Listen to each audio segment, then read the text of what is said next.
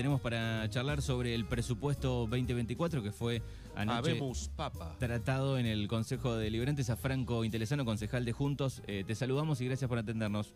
Hola Manu, hola Fernando, buen día y un saludo para toda la audiencia. Bueno, eh, Franco, eh, contame qué pasó anoche en el, en el Consejo Deliberante y bueno, cómo llegan a, a aprobar el presupuesto. Sabíamos que había cosas que corregir.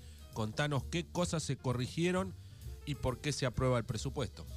Sí, en realidad este habíamos entrado en cuarto intermedio, como ya habíamos charlado, si no me equivoco con ustedes. Este, mm, esto era una cuestión para que darle al Ejecutivo algo de tiempo a presentar algunos cambios en esta semana y monedita de días, eh, los bloques presentaban la, información que pretendían que se cambie o lo que, o lo que creían que había que corregir, o en algunos casos ni siquiera era corregir, sino tener mayor información, ¿no es cierto? Que el Departamento Ejecutivo pueda presentarle a los concejales algo más de información que respalde lo, lo que estaba en el texto. Así que bueno, sí, el Departamento Ejecutivo presentó información y, subió una modificación a uno de los artículos en el presupuesto de la Administración Central que era referido a las bonificaciones de empleados. Y una vez con toda esa información, la Comisión de Presupuesto y Hacienda se volvió a, reunir en la tarde de ayer y anoche se pudo sacar los despachos de comisión para poder aprobarlo por mayoría. Está, eh, se aprobó em, digo, ¿cuáles son las, eh, eh, eso de, la bonificación por función? ¿Qué, qué, dudas habían ahí? Las bonificaciones por función eh, y la bonificación por eficiencia, que era un poco algo que había se había desatado en las últimas semanas por, por algunos este, algunas declaraciones de, de los sindicatos y porque habían las habían dado no las habían dado de baja, pero las habían bajado al mínimo de su porcentaje. Eh, lo que se planteó puntualmente ahí desde el propio bloque de Juntos era, bueno, si vas a replantear las bonificaciones, volcanos en un texto, ¿cómo las vas a mejorar? La idea del Ejecutivo era, de alguna forma, revisar todo, pero además, cada una de las bonificaciones, pero además mejorarlas, ¿no es cierto? Bueno, entonces que mejore el texto como para que quede más completo y, un poco más detallado. Así que fue básicamente eso. ¿eh? La, la, modificación que ellos elevaron fue, en cuanto al texto, la, ampliación del detalle de cómo van a manejarse las bonificaciones y después sí nos dieron a los concejales un montón de información complementaria con respecto a, al, organigrama nuevo, los cargos jerárquicos que están en, en nuevas funciones, bueno, un poco ese tipo de información está. Eh, de los 12 concejales, ¿quiénes levantaron la mano y quiénes no? La aprobación se dio por los concejales de Juntos. Eh, estaba ausente la concejal Goenaga, que venía ausente de la, de la, sesión anterior, ¿no es cierto? Pero además ahora presentó la, renuncia, así que por lo tanto en ese en esa banca todavía no se ocupó a nadie.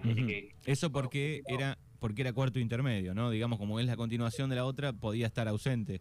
Exactamente, podía continuar ausente y, además al presentar la renuncia ahora, esa banca se tiene que resolver en los días posteriores a esto, ¿no es cierto? ¿Quién va, ¿Quién va a estar a cargo? Pero bueno, de Juntos votó la, presidenta, eh, Dillon. Sí, eh, a favor. Ah, exactamente, a favor por la aprobación. Después, los concejales eh, Delgado, Kohler, Intelizano, eh, Cruce y Girando. Después votó también por la aprobación de estos proyectos la Libertad Avanza con el concejal Lana. Y el despacho por la desaprobación de todos estos textos lo votó el bloque completo de Unión por la Patria, que son eh, Pisani, sí, eh, Rodríguez, y eh, Kirchner. Está. Está. ¿Mm? Así que bueno, eso fue más o menos lo que, lo que estuvo aconteciendo. Eh, digo, ¿cómo van a resolver el tema de.? Porque había ahí ah, mm, algunas este, como rumores, de decir, bueno, la que tiene que reemplazar a Goenaga no estaba eh, habilitada por una incompatibilidad, que Coistra, que, que Griffith. Digo, ¿cómo lo, lo, interpretan ustedes? Sí, a ver, por, por, lo que uno interpreta en los textos es eh, que el, primer concejal de la, de la lista el primer concejal suplente que quedó de la lista, eh, encabecé yo en el 2021, porque Buenaga iba en esa lista, eh, debe asumir la banca. Le corresponde a Florencia Griffi, que es de Puan. Eh, Florencia está prestando servicios en una dependencia de justicia en estos momentos, entonces por lo tanto tiene una incompatibilidad de pago. tendrá que definir ella qué decide hacer, ¿no es cierto? En el caso de que Florencia no, no asuma la banca de concejal, le corresponde a Coistra, que es el que sigue en la lista. Listo. Bueno, Franco, muy clarito, muy conciso, muchas gracias por atendernos y queríamos saber, así que hay presupuesto. Eh, después vamos a estar seguramente desglosando un poco más lo del presupuesto para que la gente se entere, este, bueno, las partidas que, a qué se le ¿A qué se le echó luz, eh, digo, en cuanto al dinero en las partidas? ¿Qué, notaste vos? Hay mucha...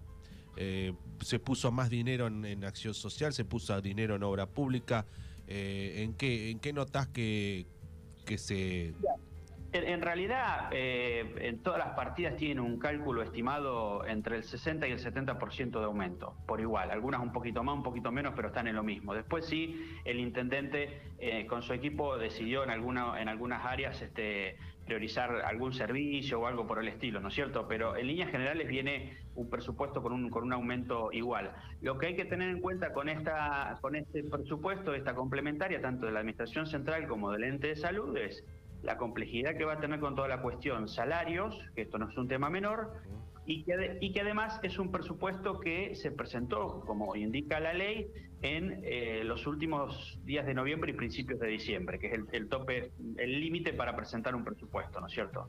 Entonces, nosotros tenemos que también tener en cuenta es que eh, de los últimos días de noviembre, primero de diciembre, a lo que estamos hablando hoy, a finales de, enero, es otra la Argentina. Esto no nos queda ninguna duda. Sí, y ese presupuesto lo, lo presentó el intendente anterior, ¿o no? Lo presentó el intendente anterior, pero el texto lo realizaron los, la parte, el equipo económico del intendente actual. Entonces se conversó entre las dos partes cuando inició la transición de gobierno, después de que Reyes ganó las generales en noviembre. Los equipos económicos de las dos partes se sentaron a trabajar varios temas, entre esos este, el presupuesto. La ley te indica que tiene que estar presentado antes de diciembre, entonces eh, se presentó en ese momento y, digamos, y está cambiando mucho también toda la cuestión económica de nuestro país. Esto lo, sabemos todo y lo estamos viendo. De hecho, eh, ayer y hoy en, el Congreso de la Nación se está discutiendo la ley ómnibus también, está, que, va a traer modificaciones a los municipios, esto hay que entenderlo, por lo tanto... ¿Qué, modificaciones puede traer eh, Franco a los municipios? Mira, en realidad nadie tiene en claro, pero todos creemos que estas, estas leyes van a traer alguna otra consecuencia económica principalmente. ¿Me explico? Sí, sí. entre, entre esas consecuencias económicas y eh, lo que puede llegar a ocurrir en, nuestro país es que sigue cayendo el consumo, caer el consumo significa que se recauda menos el gobierno nacional por IVA, que es el, impuesto básico que tenemos en, el país. Cae el IVA, cae la recaudación nacional, cae la, coparticipación federal que recibe la provincia, cae la coparticipación eh, municipal que recibe de la provincia. ¿Me explico? sí. sí. sí. Entonces, como esto hay un montón de detalles que, están puestos en la ley ómnibus y que eh, algunos de, nuestros legisladores nos han comentado de que puede llegar a impactar de, eh, lleno en los municipios también. Por lo tanto, yo creo que estas herramientas le sirven al intendente para comenzar la gestión y empezar a ordenar eh, el municipio y seguramente en abril, mayo, junio va a haber que volver a sentarse a discutir estas cuestiones porque te vas a quedar corto. Esto es, yo les decía algo del 60% de aumento o el 70% en algunas partidas, obviamente con esta inflación que estamos teniendo te quedas corto. Sí, sí, seguro, seguro. Bueno, eh, Franco, muchas gracias y bueno, que tengas buen día. Gracias a ustedes y a disposición como siempre.